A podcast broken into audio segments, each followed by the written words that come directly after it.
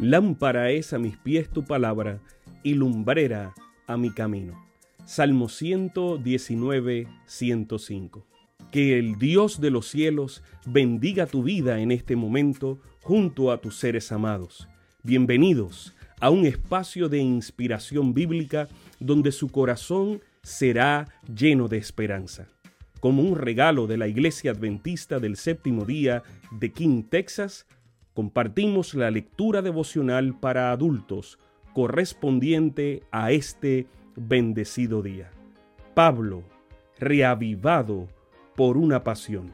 Autor, Pastor Bruno Razo. Que Dios te colme de misericordias en este preciso instante. Oremos. Amante Padre, que en este momento tu palabra trascienda al corazón de quien la escucha, sea sembrada y dé fruto para la vida eterna. En el nombre de Jesús. Amén. Hoy es 11 de septiembre. Es necesario que yo vaya. Vosotros mismos sabéis, hermanos, que nuestra visita a vosotros no fue en vano. 1 Tesalonicenses 2.1. La predicación en Tesalónica ocurrió poco después de que Pablo y Silas fueran maltratados físicamente en Filipos. El castigo había sido injusto. Además, Pablo era ciudadano romano y, como tal, no debía haber sido castigado. Por eso, él dice que tuvieron osadía y confianza en Dios al anunciar el Evangelio allí. A pesar del desafío de la predicación, el apóstol tenía tanto interés en agradar a Dios que cumplía la misión llevando en poca consideración la opinión de los hombres acerca de sí.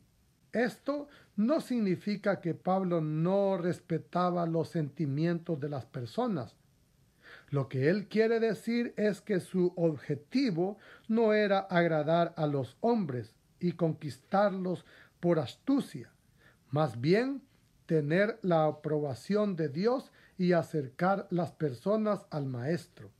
Y por eso él no adulaba a las personas, no buscaba elogio de las personas. Su negocio era presentar el Evangelio de Dios. Pablo también escribe que propuso ganar su propio sustento, a fin de que el Evangelio fuese predicado gratuitamente. Con eso, nadie tendría motivo para acusar al apóstol de predicar por ganancia personal, pues él trabajaba a fin de no ser un peso para sus congregaciones. Merece ser destacado el hecho de que Pablo enfatiza la relevancia de la palabra de Dios como elemento esencial de la predicación y de la transformación de las personas. Pablo, fue reavivado por la palabra de Dios. Ser predicador de la palabra exige una postura ética correcta, pues la predicación no ocurre solamente por el contenido presentado, sino también por la conducta demostrada. Helena de White dice que mientras Pablo proclamaba con santa audacia el Evangelio en la sinagoga de Tesalónica, raudales de luz eran derramados. Pablo creía en la segunda venida de Cristo. Tan clara y vigorosamente presentó las verdades concernientes a este suceso que ellas hicieron en la mente de muchos que oían una impresión que nunca se borró. Pablo era osado y su misión estaba por encima de su función. Dios estaba por encima del ser humano. La palabra estaba encima de su palabra. El prójimo estaba antes que él. Las cadenas de hierro que ataron sus pies fueron el anticipo de la corona de oro que adornaría su cabeza.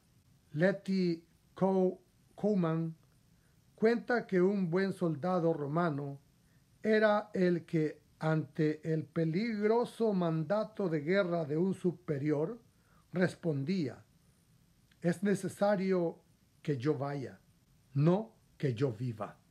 Amén. Sabemos que esta lectura ha bendecido su vida.